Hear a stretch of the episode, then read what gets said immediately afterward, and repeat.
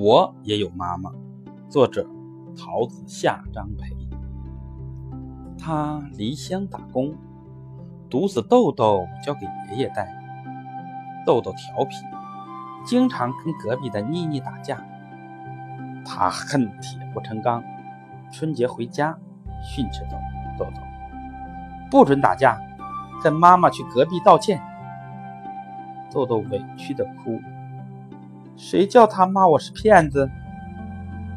母子到了邻居家，一见到妮妮，豆豆攥紧妈妈的手，骄傲的对妮妮说：“哼，你看，我没骗你吧？我也有妈。”